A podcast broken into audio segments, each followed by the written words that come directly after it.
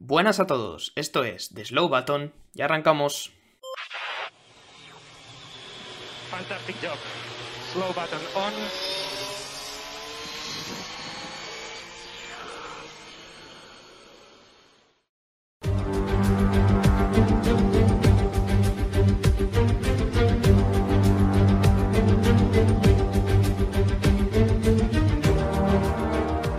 Hola, ¿qué tal? ¿Cómo estáis? Bienvenidos, bienvenidos una semana más al podcast de The Slow Button, semana del Gran Premio de Canadá. Ya llevamos unos cuantos grandes premios en esta temporada y teníamos toda la sensación de que la temporada estaba siendo algo floja, si no fuera porque un asturiano esquizofrénico la estaba haciendo bastante curiosa, bastante divertida de ver. El Gran Premio de Canadá ha roto un poco esa dinámica, o al menos ha sido mi sensación.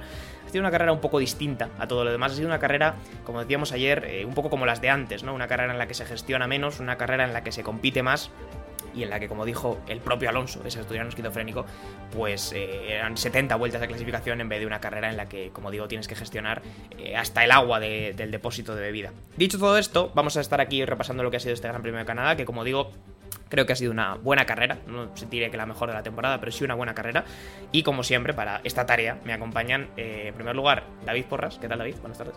Pues muy buenas tardes, John, y la verdad que sí, eh, contento de la carrera, porque mm, ha sido la primera carrera, digamos, normal, hubiera lluvia como en Mónaco, o sin que hubiera banderas rojas como en Australia, que en sí, por puro ritmo y por puro, bueno, eh, planteamiento de la carrera, pues ha sido entretenida, y, es lo que dices tú, has recordado, ¿no?, a, a viejos tiempos, no solo porque han sido, como dijo Alonso, 70 vueltas de clasificación para algunos pilotos, sino porque es que algunos protagonistas estaban también hace años, como son precisamente Fernando Alonso y Lewis Hamilton, que vuelven a demostrar que no solo son los mejores de la parrilla junto a Verstappen, sino que son dos de los mejores de la historia. Y redoble de tambores, aplausos, se abre el telón, eh, lo que ustedes quieran, de verdad, o sea, momento histórico en la historia del podcast de Button. Después de dos semanas, después de una larga travesía por el desierto, Javier Morán vuelve al podcast de Button. Un aplauso, por favor. Buenas tardes. Bravo, bravo. Gracias, gracias, gracias. Eh, hola chicos, Eh, sí, es verdad, soy Javier Morán. Estoy aquí sentado, como dice John, después de dos semanas. Eh, pues nada chicos, eso, que tenía muchísimas ganas. eh, me doy yo incluso a mí mismo la bienvenida. Y pues nada, me uno un poco a las palabras de, de David. La verdad que el carrerón de ayer fue inédito. Algo que honestamente no recuerdo haber visto en quizá incluso hasta dos, tres años, eh, el tema de que, de que fueran 70 vueltas de, de puro ritmo, ¿no? Es un poco como las carreras de antaño, con esos neumáticos que duraban todas las carreras, o sea, toda la carrera entera, pero tenías que empujar a muerte, ¿no? Porque no tenías ni que ahorrar, pues, por ejemplo, el sistema ERS, tipo de, de recuperación de energía y todo esto. Así que ayer, pues, eh, fue un poquito, bueno, pues old school, ¿no? Así que eso siempre está muy bien. Bueno, pues como he dicho, esta es un poco la introducción. Vamos a hablar de muchos temas del Gran Premio de Canadá que, como digo, tuvo eso de especial, ¿no? Fue una carrera que fue diferente a lo que hemos vivido esta temporada, que fue diferente a lo que hemos vivido yo creo que las últimas temporadas, cuando la Fórmula 1 ya se está haciendo un poco más gestionar absolutamente todos los parámetros del coche, todos los recursos del coche y menos competir y menos ver quién es el más rápido a lo largo de, de tantas vueltas. Y vamos a arrancar, antes de hablar de la carrera, de una clasificación que también tuvo chicha, porque el fin de semana, a nivel meteorológico, David, eh, no podemos decir que haya sido sencillo en Canadá, porque Canadá en estas épocas tiene un tiempo complicado, llueve un día, al día siguiente hace sol, y la verdad que el fin de semana ha sido una buena prueba de esto, ¿no?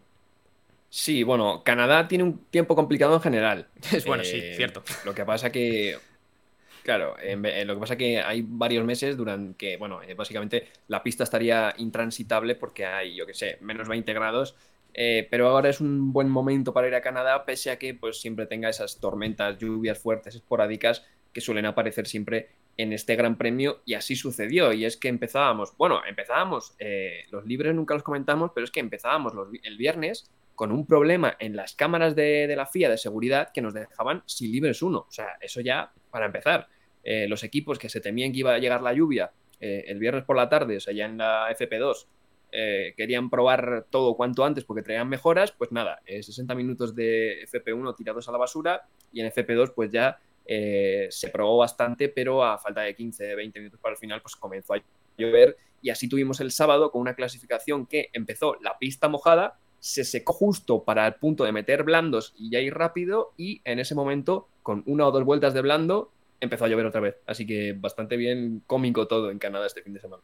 Dos puntos que ha mencionado David, Javi. Eh, lo primero, lo de los libres 1, un poco lamentable, te quiero decir. Es verdad que la Fórmula 1 se lavó las manos rápidamente diciendo que era una cuestión de la organización del circuito, pero son este tipo de cosas las que hacen que igual la Fórmula 1 se replantee si volver a Canadá o si renovar el contrato cuando haya que hacerlo, ¿no? Porque es un poco lamentable que no se pueda celebrar una sesión al final. Sí, sí, toda la razón, John. Eh, de hecho, no sé en qué otro circuito fue hace ya dos, tres años. Creo que incluso fue Mónaco. En fin, en Mónaco está claro que no van a dejar de, visitarlo por este tipo de cuestiones. Pero creo que era que el, semáforo no, funcionaba, entonces no se podía arrancar eh, por cuestiones obvias o algo así. Se perdió la luz. Eh, este fin de semana ha sido algo extraño. Creo que nunca había pasado antes las cámaras de seguridad de la FIA, como dices tú, bueno, pues dejaron de funcionar, no sé muy bien por qué motivos, y por lo tanto no se podía correr. Imagínate que hay algún tipo de accidente o algún tipo de, circunstancia y que la FIA luego quiere indagarlo, investigarlo y, no se puede, con lo cual, en fin, pues es, eh, son, son, cosas que, que deben estar activas para que se pueda correr. No obstante, no deja de ser ridículo, evidentemente, John. Me gusta pensar que fue un boicot de las, de las marmotas, ¿eh? os digo, porque se vieron, se vieron amenazadas y dijeron, pues reventamos las cámaras y liamos la de Dios aquí.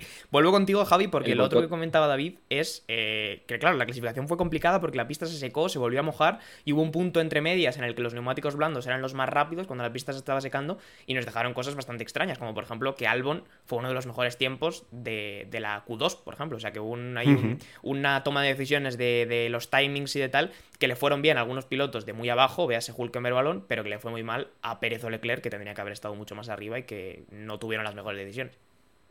Exacto, eh, tenemos un poco la, cara buena ¿no? de, la Q2, que fue Albon, como dices tú, John, bueno, pues generalmente los equipos que, están en la parte baja de la parrilla son los que suelen tender a arriesgarse, así fue, pusieron muy rápido el, neumático blando, eh, más que nada porque estaban eh, previendo que, el circuito se estaba secando, y para en ese o sea, precisamente en ese momento Leclerc empezó a pedir por radio que si podía meterle los neumáticos blandos, pero una vez más, Ferrari, a diferencia del domingo, que sí que estuvo acertado, bueno, pues el sábado honestamente, y no sé qué opinará David, que es el ferrarista del equipo, eh, me da la sensación de que estuvieron un poquito lentos, ¿no? Eh, es verdad que los de Williams, equipos de atrás, se tienen que arriesgar y tienen que tomar riesgo y puede salir bien o puede salir muy mal.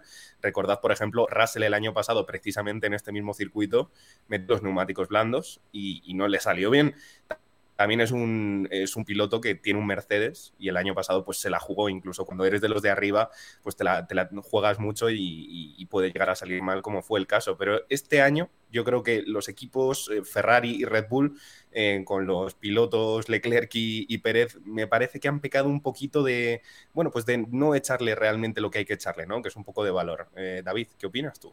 A ver, ahora Mm, es un poco complicado porque hay varias cosas que sí que es verdad que mm, Ferrari igual se puede equivocar, pero hay ciertas cosas que realmente fueron un poco extrañas porque, por ejemplo, eh, sí que es verdad que Leclerc estaba pidiendo el blando desde el principio y Ferrari lo que dijeron fue mete una vuelta buena con intermedios y luego ya ponemos el, el blando.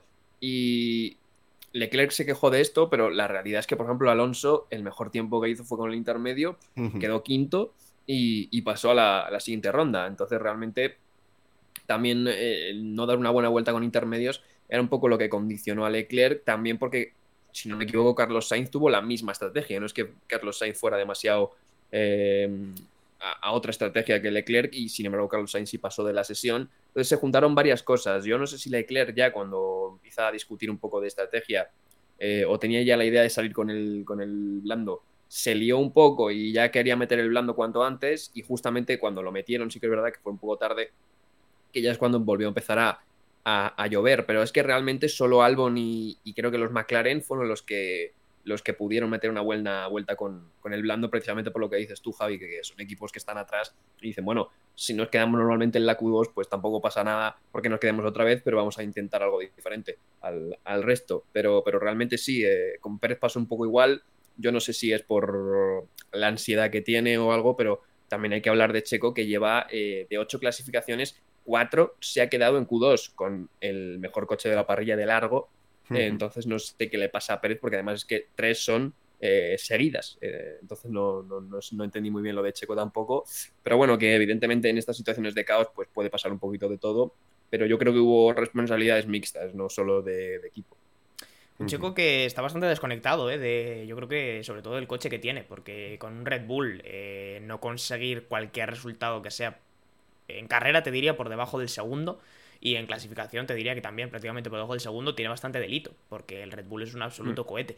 Es verdad que es un absoluto cohete diseñado para las manos de Verstappen, pero bueno, creo que Pérez es un gran piloto y que debería de tener el Red Bull ahí arriba, así que no sé exactamente qué le pasa a Pérez. Tal vez esa presión que se le empieza a acumular por los malos resultados esté afectando tal vez a las decisiones que toma, pero pero sí que lo veo un poco desconectado y es evidente que el Mundial es, lo tiene creo que bastante perdido. Incluso veremos la segunda posición con Alonso, ¿eh? porque esa puede ser el, gran vuelo de la temporada si Alonso sigue conquistando en los podios de manera consistente y Pérez no termina de de rendir porque se complica los fines de semana los sábados, pues oye, podemos ver ahí un, adelantamiento en la, en la, segunda posición. Eh, fue también una quali un poco accidentada porque tuvimos varios golpes, bueno, no golpes o casi golpes. Stroll tuvo una deslizada por el muro con el alerón delantero que pudo haber acabado muy mal. Eh, alguno más hubo por ahí, bueno, eh, Carlos la tuvo en los en los FP3 y os quería hablar de la cuestión del muro de la curva 1, em, que eso tuvo, bueno, tuvo su influencia tanto en la clasificación como después en la carrera, aunque hubo modificación de por medio. Eh, para la gente que no lo sepa, en la curva 1 de Canadá este año habían implementado un muro para que los pilotos, si saltaban la curva 1, no acabaran directamente saliendo a pista rectos a la curva 2. El problema es que eh, en clasificación se dieron cuenta de que pues, lo único que hacían era sortear el muro y conseguir el mismo resultado y lo que hicieron para la carrera es retirar un poco el muro y dejar como un pequeño carril de asfalto para que se pudiera hacer. Eh, decisión, chicos, un poco, no sé Javi cómo la ves, pero como que bastante absurdo, ¿no? Pones la medida, luego te arrepientes, la quitas, echas el muro para atrás, no sé, un poco triste todo.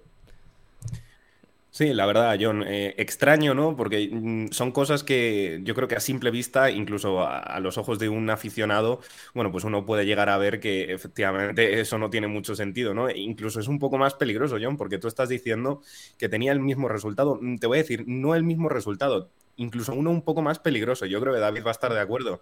Más que nada porque de la otra forma te sacabas y, o sea, salías eh, después de la curva 2 y de esta forma literalmente te obligaba a ir por, el, por la hierba, lo cual ensucia tus neumáticos, y salir quizá un poquito más detrás del vértice de la curva 2, pero totalmente la trayectoria eh, por donde tienen que ir los coches de manera normal. Así que la verdad que era bastante peligroso y honestamente yo no suelo ser una persona que le guste el cambio de reglas, pero claro, me gustan cuando desde el principio las reglas que se ponen, en este caso el muro, pues no tienen ningún tipo de sentido porque estaba claro que iba a ser más peligroso. Claro, por eso fue precisamente la, la idea de retirar el muro de cara carrera para que hubiera un pequeño carril de asfalto por el que poder reincorporarse y, como tú dices muy acertadamente, Javi, no tener que volver por la hierba, que además en situaciones de, lluvia pues es muchísimo más peligroso, ¿no? Dejamos la cualilla un poco atrás, lo único que vamos a repasar van a ser las penalizaciones, que hubo unas cuantas, el tema del impeding este famoso fue bastante concurrido en Canadá, el circuito relativamente corto en el que la gente no estaba muy alerta, con el spray tampoco se ven mucho los coches que están por detrás y si tu ingeniero no te avisa pues te puedes meter en líos y David, así por intentar recapitular un poco las eh, penalizaciones, tuvimos la que más nos alegró a todos fue la de Hulkenberg, aunque esa no fue por impeding, ¿verdad? Fue por una cuestión de la bandera roja. Sí, fue por ir demasiado rápido la bandera roja. Se ve que, bueno, justamente eh, el, bueno de Nico pues cruzó la, línea de meta y sale la bandera roja que estaba segundo se ve que se emocionó y pues no, no frenó, ¿sabes? Y siguió al ritmo, entonces pues dijeron, nada, chicos, penalizado. Y luego tuvimos penalizaciones para, si no recuerdo mal, Stroll, tuvimos penalizaciones para Carlos Sainz, tuvimos penalización para Yuki Tsunoda, los tres por diferentes eh, momentos de impeding. La de Carlos Sainz lo mandaba hasta la undécima posición, si no recuerdo mal, por, un, eh, por estorbar a Pierre Gasly en su vuelta rápida. Así que así se queda un poco la clasificación, con Verstappen y Alonso saliendo desde la primera línea, los Mercedes, como muy bien decía David, eh, que siempre, por muy mal que estén, consiguen un buen resultado saliendo desde la segunda, y ya en la carrera, chicos, la salida de Hamilton fue, hay que decirlo, eh, absolutamente espectacular, y se comió Alonso, hay que reconocerlo, o sea, Alonso salía por el lado derecho, Hamilton por el izquierdo, detrás de Verstappen, y Javi, la salida de, Luis, muy buena, y, se comió Alonso en la salida. Sí, sí. Eh, la verdad que espectacular, aunque eh, no es por quitarle mérito, eh. todo el mundo sabe que el piloto británico Lewis Hamilton es excelentísimo piloto, pero precisamente por ese lado, y aunque parezca poco intuitivo, eh, es, la zona limpia. Por donde salía Lewis Hamilton es la zona limpia. Si a esto le añadimos que la tarde anterior cayó el chaparrón del siglo, bueno, pues la pista se resetea y la zona por donde salía Fernando Alonso, que ya de por sí es la zona sucia, pues con la pista reseteada por estas lluvias, evidentemente iba a ser más complicado. También hay buenos casos de buenas salidas, aunque es que la trazada de Canadá, al no ser una recta totalmente recta, sino que tienes que hacer, bueno, pues un poco abrirte para llegar a, a frenar recto para la primera curva pues hace que otros pilotos que supuestamente estaban en la zona sucia saliera muy bien, como Checo Pérez, aunque luego, en fin, el progreso no fue, en fin, tan, tan espectacular, pero sí, sí, Luis Hamilton salió muy, muy bien y Fernando Alonso, oye, pues por lo menos consiguió estar todo el rato enganchado a la parte trasera del británico. Eso te iba a decir, David, porque fue una carrera en la que, bueno, también ayudó a esto el, safety car que tuvimos. Tuvimos primero un virtual safety car con Logan Sargent, que se le puso, como bien me dijo ayer Javi, el, volante en kilómetros por hora y no supo interpretarlo y tuvo que parar el coche. Y después tuvimos un safety car de verdad con el accidente de Russell, que le pesaba la rueda trasera derecha y decidió quitársela en un muro. Y, dicho esto, pues la carrera es verdad eh, que yo tenía mucho más la sensación de que se iba a alargar, en el sentido de que se, iba a empezar a ver una diferencia grande entre Verstappen y el segundo, eh, igual entre el tercero y el quinto, pues se iban a empezar a hacer grandes diferencias, pero fue una carrera en la que el tren, eh, David, gracias también a esos, pequeños incidentes, se mantuvo bastante estable y todo el mundo iba manteniendo bastante bien las, diferencias, ¿no?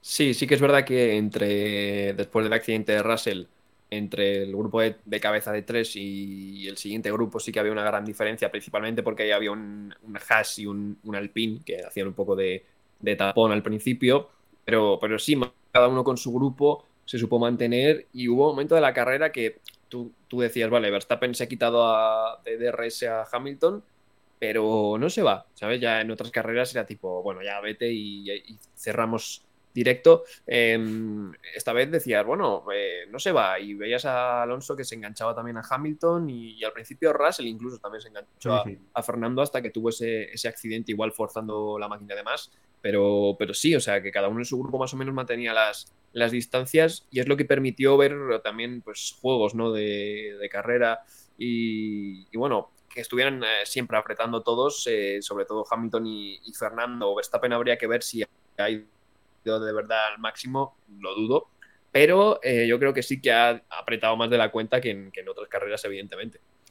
Claro, luego eh, Alonso, como digo, perdió la posición con Hamilton. Tuvieron pequeño incidente en boxes por un posible unsafe release del británico. Eh, Javi, ha salido Toto Wolf diciendo que Alonso hizo un poco de drama, digamos, con la reacción, así que haciendo como un pequeño contravolante, frenando tal sabemos que Alonso es un gran piloto, pero también se sabe todas y sabe más el diablo por viejo que por diablo. Eh, ¿Tú crees que Alonso pudo hacer un poquito, tal vez ligera exageración con la cuestión de Hamilton por ver si caía una penalización tonta? Yo, yo me lo creería, eh, perfectamente. Sí, sí, por supuesto, John. Eh, yo, de hecho, ayer se lo dije a mis padres. Estaba viendo la carrera con mis padres y a simple vista yo dije, uff, a mí me parece que si no llega a frenar, aún así no se da. Eh, entonces, claro, ¿qué pasa? Que hay un poco una norma común que es si frenas, cuando un piloto está saliendo del boxes eh, y se incorpora así, de, forma que te tiene que hacer frenar, pues es posible que haya eh, más chance de que te metan una penalización. Entonces, en ese sentido, Fernando dijo, bueno, pues freno, muevo aquí un poco el volante y luego ya termino levantando así un poco la mano, no con demasiada decisión, porque yo creo que hasta él mismo sabía que, que en fin, pues, estaba tratando de, encontrar alguna manera de adelantar a Hamilton que no tuviera que ser en pista, porque bien sabemos todos que Hamilton es un oponente muy duro, pero oye, que, al final lo termina adelantando, no, no le sancionaron a Hamilton, evidentemente, eh, así que yo creo que todos contentos, ¿no? Incluso yo prefiero ver un adelantamiento en pista como el que le hizo Fernando a, Hamilton antes de que se tenga que resolver este tipo de cuestiones por, por sanciones que, en fin, son innecesarias y más a estas alturas del campeonato, ¿no? No, totalmente cierto. Y después, como bien dices, Alonso pudo adelantar en pista con otro gran adelantamiento y, se quedaba con esa segunda posición y esa era la manera en la que se iba a terminar la cabeza de carrera, ¿no, David? Sobre todo para darnos un podio eh, bastante bonito y con bastante, con bastante historia y también con bastantes campeonatos del mundo, porque estaban subidos Max Verstappen, Lewis Hamilton, Fernando Alonso y, por motivos evidentes, Adrian Newey. Eh, o sea que un podio, como tú decías ayer por Twitter, histórico de alguna manera, ¿no? Sí. Sí, eh, lo único que, bueno, sí que podemos decir que se acabó así ya la carrera y parece que en la vuelta 13 o 14 se acabó la carrera, pero cuidado, que estuvieron eh, hasta la vuelta 70, ahí los tíos eh, sí, a tope, cada uno nos dejó un poco sus, highlights. Eh, Verstappen atropelló un pájaro, decía que no tenía grip y luego se ponía a hacer la vuelta rápida y, y, luego de repente volvió a tener grip, ¿no? Esos fueron un poco los highlights de Verstappen. Los de Alonso fueron eh, un steam brutal cuando adelantó a Hamilton con el duro, después tuvo que volver a parar y metió un duro porque no tenía neumático medio, eh, cosa que Hamilton sí tenía, y empezó a perder tiempo. Vamos a hablar también de esto ahora, porque se supone que por un problema de... Al principio decían Mercedes que era por problemas de frenos que había reportado en, en la radio. Luego dijo Mike Crack que igual era de gasolina, pero que no lo tenían claro. Al final, eh, cuando Hamilton estaba, parecía que iba a adelantar a Fernando, le dijeron que estaba a 1.9 y dijo dejármelo a mí y de repente empezó a tirar otra vez y se fue hasta los 3 segundos. Y los highlights de Hamilton pues fue meter un medio y hacer eh, una steam brutal, eh, clavando incluso tiempos y superando a Verstappen. ya no solo Alonso, sino a Verstappen, pero finalmente cuando llegó allí no sé si es porque Alonso con el neumático duro tenía un poco más, porque ya llegó un poco muerto, o por qué, pero Fernando se le volvió a ir. ¿no? Entonces tuvimos ahí un poco eh, tres tíos que estaban ahí haciendo vueltas rápidas personales durante bastantes vueltas, incluido Verstappen, y que no fue un podio de, bueno, vamos, ya estamos aquí los tres, vamos a hacer nuestra carrera y acabarla. No, no, hubo momentos de, de, tensión, incluso cuando Fernando empezó con el problema del lift and coast, estaba tres y pico de Verstappen, tres segundos y medio de Verstappen, cuidado que récord este año. Sí, sí, eh, no, no, quería ni mucho menos quitarle una pizca de emoción a la carrera porque la tuvo y aunque el resultado, como bien decía David, se quedara así, realmente fue una carrera en la que se, había tensión y en la que a ver si Hamilton alcanza a Alonso, Alonso dice, oye, dejándolo a mí, eh, le, le, dicen a Alonso que cuál es el mejor momento para hacer lift and coast y tiene esa famosa radio de eh, quiero ganar esta carrera, mate, I want to win this race, mate. Eh, y realmente mm. la carrera, creo que ese aspecto estuvo muy bien y sobre todo, Javi, que Verstappen en cabeza terminó a solo, a solo, entre muchísimas comillas, 9 segundos. Que teniendo en cuenta las barbaridades que hemos visto temporada, que termine a solo 9 segundos del segundo, eh, creo que es una victoria para todos los equipos que están detrás de Red Bull. Como decía David, igual Verstappen no iba al máximo, pero creo que es una victoria para todos los eh, Aston Martins, Mercedes, Ferraris de la vida que, que están ahí un poco buscándolo, ¿no? Definitivamente, John. Eh, la verdad que la carrera de ayer es cuanto menos alentadora porque nos hace ver un poco de luz al final del túnel y parece que quizá para esta temporada pues tengamos un, un, poco unas batallas más propias de lo que vendría a ser un campeonato de Fórmula 1, ¿no? Ojalá pudiéramos ver un poco lo que fue la temporada 2012 con, creo que eran 17 pilotos puntuando las primeras cinco carreras y este tipo de cosas. No sé si son, si son exactamente así los datos, pero el caso es que evidentemente todos los fans queremos eso. Y ayer pues nos dejamos, sea, se nos quedó un poco la, boca con, sabor. Tenemos ahí a un Fernando Alonso que perdió, salía segundo, perdió la, la primera la segunda posición, perdón, con, con, Hamilton y no obstante consiguió quedarse a nueve segundos, cosa que es bastante meritoria teniendo en cuenta, uno, que, se salió en el. Eh, hubo un error en la persecución de Hamilton a, Fernando Alonso. Fernando cometió un error, lo cual significa que estaba empujando al máximo.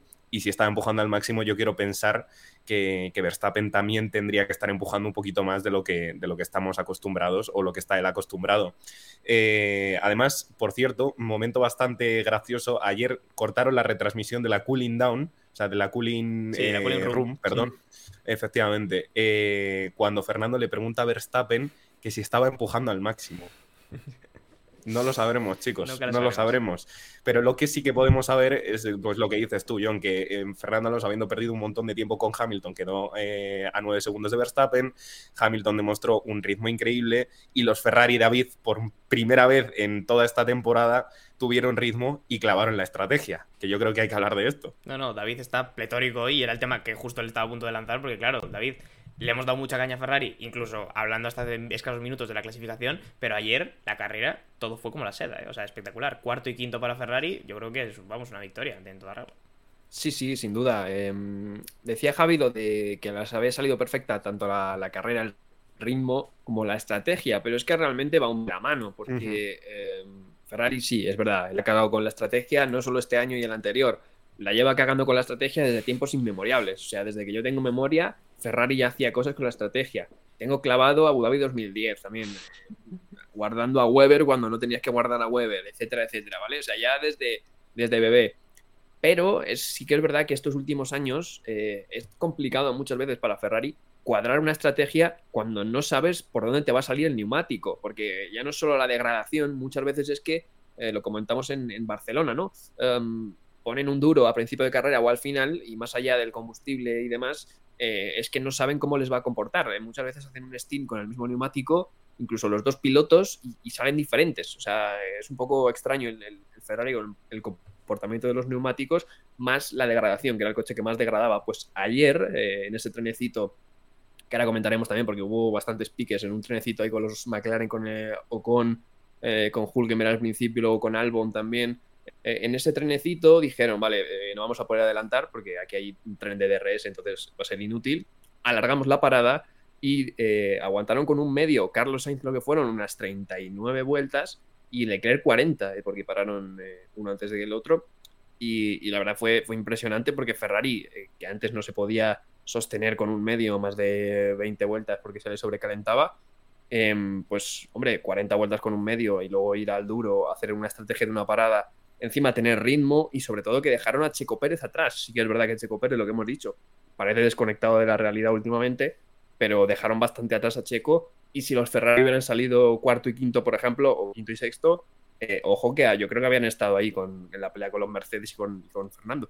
No, habríamos tenido un carrerón, ¿eh? Y alguien lo dijo ayer, no recuerdo quién fue, que, eso, con, los Ferrari más arriba desde posición de salida, habríamos tenido yo creo que una carrera en la que esa segunda, tercera, cuarta posición habrían estado muy, muy, muy rifadas, porque tendríamos a los dos Ferrari, Alonso, Hamilton, eh, Russell también. El pobre Russell tuvo problema, eh, un problema que yo creo que afectó a más pilotos, aunque fue, a él fue el único al que le, le hizo retirarse, que es que, claro, Canadá, Javi, es un circuito exigente a nivel de que es stop and go, parar el coche, salir a toda velocidad, parar el coche, salir a toda velocidad, y al final los frenos acusan eso, y básicamente ayer Russell se quedó sin pastillas, o sea, no, no quedaba pastilla de freno en sus piezas. Efectivamente, John. Eh, en las curvas en las que más hay que frenar, eh, desgraciadamente para los pilotos ya has alcanzado una, alta velocidad, eh, porque luego tienes curvas así un poco medias, como la chicane del segundo sector y tal, pero en fin, no, no te da tiempo poner el coche a, tanta velocidad. Y, ayer sí es verdad que vimos bastantes problemas y chicos, no sé hasta qué punto a Hamilton no, no, le quisieron decir nada, pero hay que tener ojo para, para ver esto que, que, estoy a punto de comentar. Pero yo sí que me fijé en que eh, los frenos, que por cierto están hechos de carbono, dato importante para esto que voy a comentar, eh, cuando ya están o empiezan a estar desgastados, a acusar cierto, cierto desgaste, eh, pues sale un polvo negro de, la llanta, literalmente de la llanta. Y ayer a Hamilton ya le estaba pasando, mientras que a los demás coches no le pasaba, que todavía no sabemos si a Fernando tenía problemas de, frenos o era de gasolina, porque es que ni siquiera el propio Mike Crack lo, supo decir. Pero efectivamente ayer, eh, pues no me digas por qué, había, había ese tipo de síntomas en los frenos y me da la sensación de que Hamilton también lo tenía. Y efectivamente, pues el pobre Russell, no sé si fue un poco, en fin, pues por ese accidente que tuvo, que fue un impacto bastante bastante duro con, la rueda trasera derecha, pues tuvo algo que ver, ¿no? Pero es verdad que, ayer, en fin, el pobre Russell no, no pudo hacer más. Vamos a hablar de las grandes mejoras que han venido para este fin de semana, chicos, que han sido las de Aston Martin y que a mí por lo menos me da la sensación de que realmente han funcionado. Eh, las explicábamos el otro día en Instagram un poco cuáles habían sido las mejoras. Había mejoras de suelo, había mejoras de pontones sobre todo, eh, un rediseño de las bañeras. Había también una mejora, unos cambios en la tapa de motor con una aleta de tiburón bastante graciosa, terminada en punta, la verdad. Eh, y yo creo que David, que visto lo visto, cómo funciona este fin de semana, Iba a decir el Aston Martin, pero mejor voy a decir el Aston Martin de Alonso, porque Stroll la verdad que no ha tenido un fin de semana espectacular en su Gran Premio de casa. Yo creo que podemos decir que ha costado que llegaran, pero las mejoras de Aston Martin funcionan y la han vuelto a poner en un sitio en el que puede pelear cara a cara con Mercedes y no voy a decir con Red Bull, pero bueno, por lo menos acercarse, ¿no? Sí, eh, Claro, eh, volvemos a lo mismo otra vez. Sinceramente, ahora hay, hay momentos en los que digo, ¿realmente dónde está el Aston Martin? Porque, claro, claro. Eh, Fernando ya sabemos que es capaz de, sacar ese extra que le sacaba, por ejemplo, al Ferrari de 2012, mientras Felipe Massa, eh, bueno, en fin, tenía 11 puntos. este año con Stroll está pasando un poco de lo mismo, ¿no? yo creo que sí que el Aston Martin realmente es un coche para estar ahí, para estar en esa pelea con Mercedes. No sé hasta qué punto Em, ha mejorado muchísimo, algo ha mejorado, porque evidentemente en Barcelona eh, vimos que Mercedes daba un paso adelante gigante y el Aston Martin pues estaba ahí un poco hundido, ¿no? Eh, y otra vez se ha vuelto a poner por delante Aston Martin, pero en este caso solo el de Fernando, ¿no? Stroll hay que tenerle ahí en un fin de semana normal que clasifique medianamente bien y realmente ponerlo ahí, porque a principio de temporada las dos primeras carreras estaba ahí por ritmo, porque quedó delante de Russell incluso en algunas carreras, pero es que ahora está también un poco descentrado, sobre todo en las clasificaciones, entonces hay que tenerlo ahí, ¿no? El coche. Lo que pasa que yo creo que sí que es verdad que el Aston Martin eh, está ahí, está para ser segundo coche, porque por mucho que Fernando saque ese extra, hay ciertos momentos en los que se ve que el Aston Martin pues, es, un, es un gran coche y parece que las mejoras pues han vuelto a poner el Aston Martin en ese sitio y, bueno, igual le han recortado un poquito también a, Red Bull, parece ser, incluso Mercedes también lo hizo con las mejoras de Barcelona. Claro, Javi, que hablamos la semana pasada, David y yo aquí, ¿no? Canadá iba a ser un poco el juez después de lo que habíamos visto en Barcelona por ver si, pues oye, si el salto de Mercedes había sido un espejismo, cómo de desconectado estaba Ferrari, cómo de bien o de mal eh, se quedaba Aston Martin, pero yo tengo la sensación de que Ferrari, después de que Barcelona les fuera muy mal, este fin de semana han dado la tecla y es un coche que funciona bien y que puede estar en la pelea y que con mejor posición de salida seguramente habría peleado con los Mercedes y con Alonso, no tengo ninguna duda y que, y que Aston Martin con estas mejoras se pone... Yo creo que por mal que le haya ido Stroll, el Aston Martin ahora mismo sí que puede ser segundo o tercer coche del Mundial. No sé si Javi tú tendrás otra opinión. Por mucho que Alonso le saque mucho a los coches, que sabemos que lo hace, pero yo creo que está ahí realmente el Aston Martin funciona. Claro, yo, yo estoy un poco despistado, ¿no? Como decía David al principio, porque hasta qué punto es Fernando Alonso y hasta qué punto son las mejoras de Aston Martin. Yo siempre eh, tengo por bandera, en cuanto a Fernando Alonso, lo siguiente que voy a decir, y es que, por ejemplo, eh, nos trasladamos un poco a la época de Vettel-Fernando Alonso. Yo estoy seguro de que a Fernando Alonso se le monta en el Red Bull y te consigue los mismos puntos que consiguió Vettel o incluso menos, ganando el campeonato, efectivamente. Ahora, la diferencia viene cuando tú montas a Vettel en el Ferrari. A mí me da la sensación de que Vettel en el Ferrari de Fernando Alonso de aquella época no habría hecho ni la mitad de la mitad de lo que ha hecho Fernando Alonso. Entonces, ese es el tema, que Fernando Alonso yo creo que exprime mucho a los coches que realmente no son buenos, porque el Ferrari estadísticamente en aquella época era el cuarto coche o el tercer mejor coche. O sea, teníamos eh, bastantes problemas por aquella época y como españoles que somos, pues lo sufrimos bastante, evidentemente. Ahora, en cuanto a las mejoras, yo creo que estas mejoras son eh, muy importantes se han notado. Eh, Stroll también se nota y le pesa al equipo, ¿no? Porque en el Mundial de Constructores, en esta carrera, ya volvemos a estar como Aston Martin en, segunda posición, pero ya la perdimos en Número tras un fin de semana un poco complicado. Pero sí, son mejoras que, que, en teoría deberían funcionar. Son mejoras que Aston Martin les está dedicando mucho más tiempo, no solo económicamente, sino es que en el túnel de viento tienen más tiempo. Pasan de ser el séptimo equipo al segundo mejor, supuestamente. Yo creo ya podemos decir que está efectivamente consolidado como el segundo mejor coche.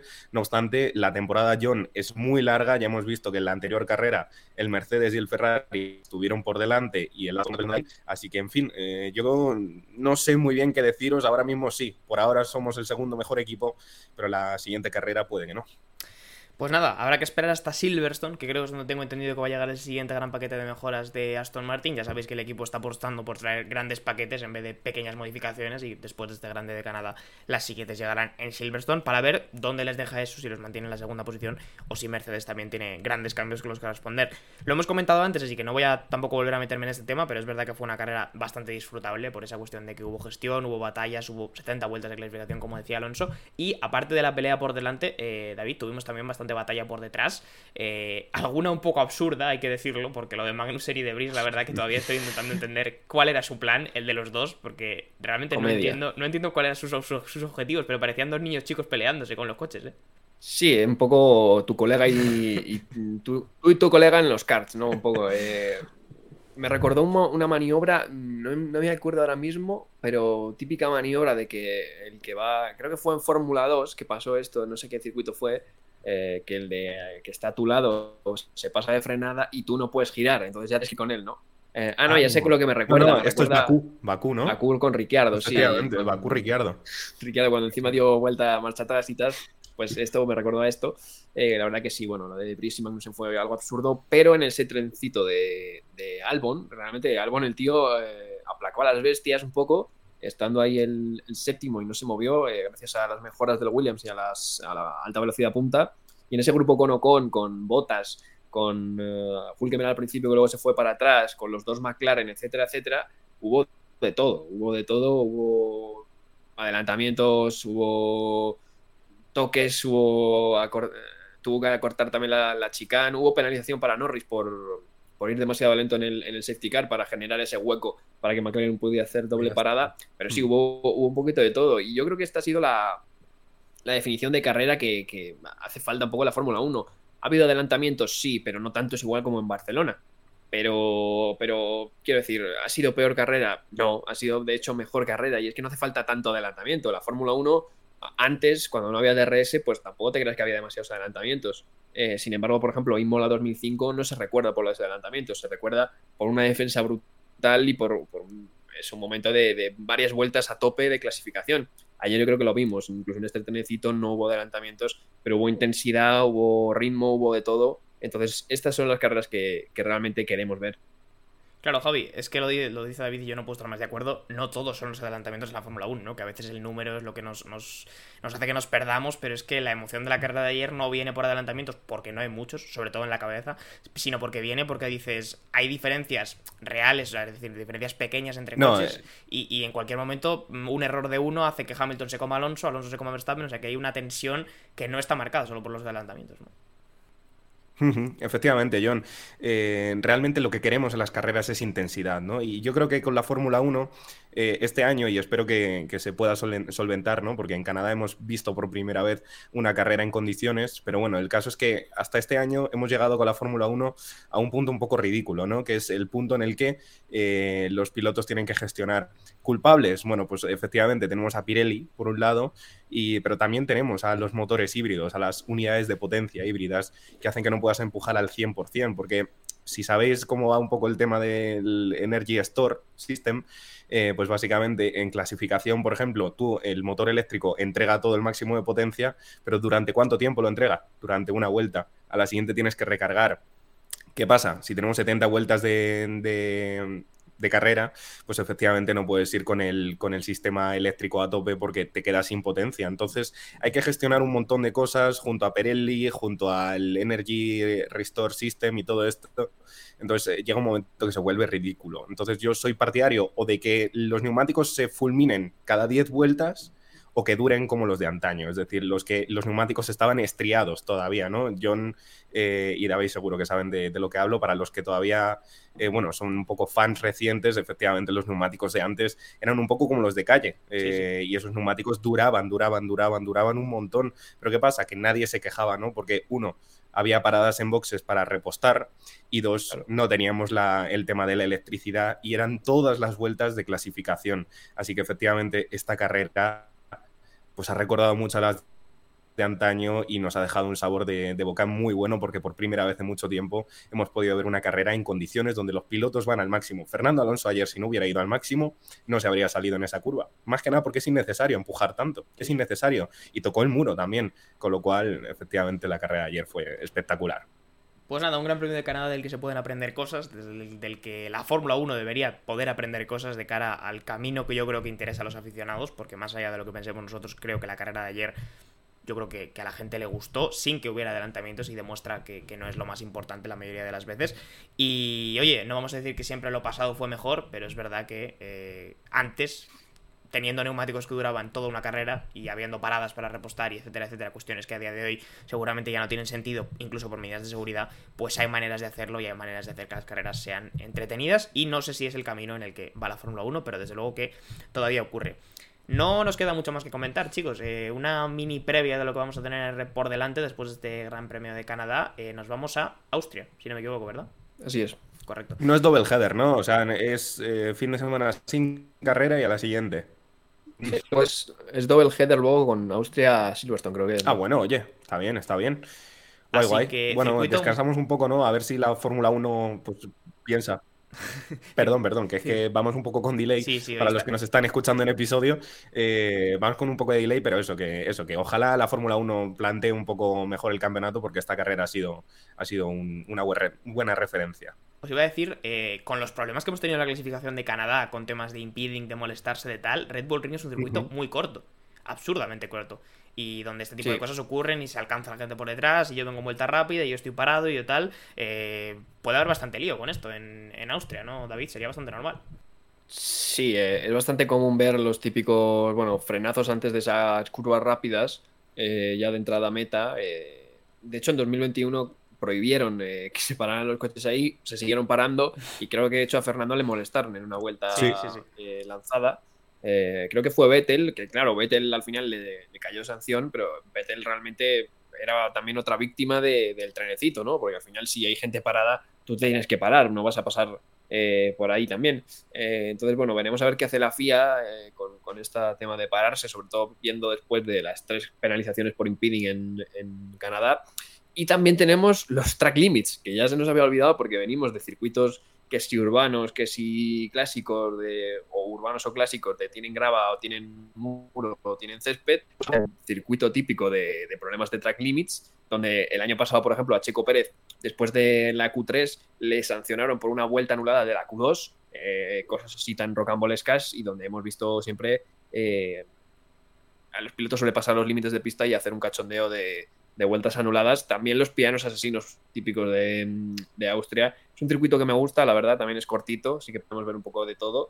Pero, pero sí, bueno, Austria nos va a dejar, yo creo, su, aparte del show de la carrera que sea buena, su retaila de, de cosas ridículas que pasan en la Fórmula 1 moderna.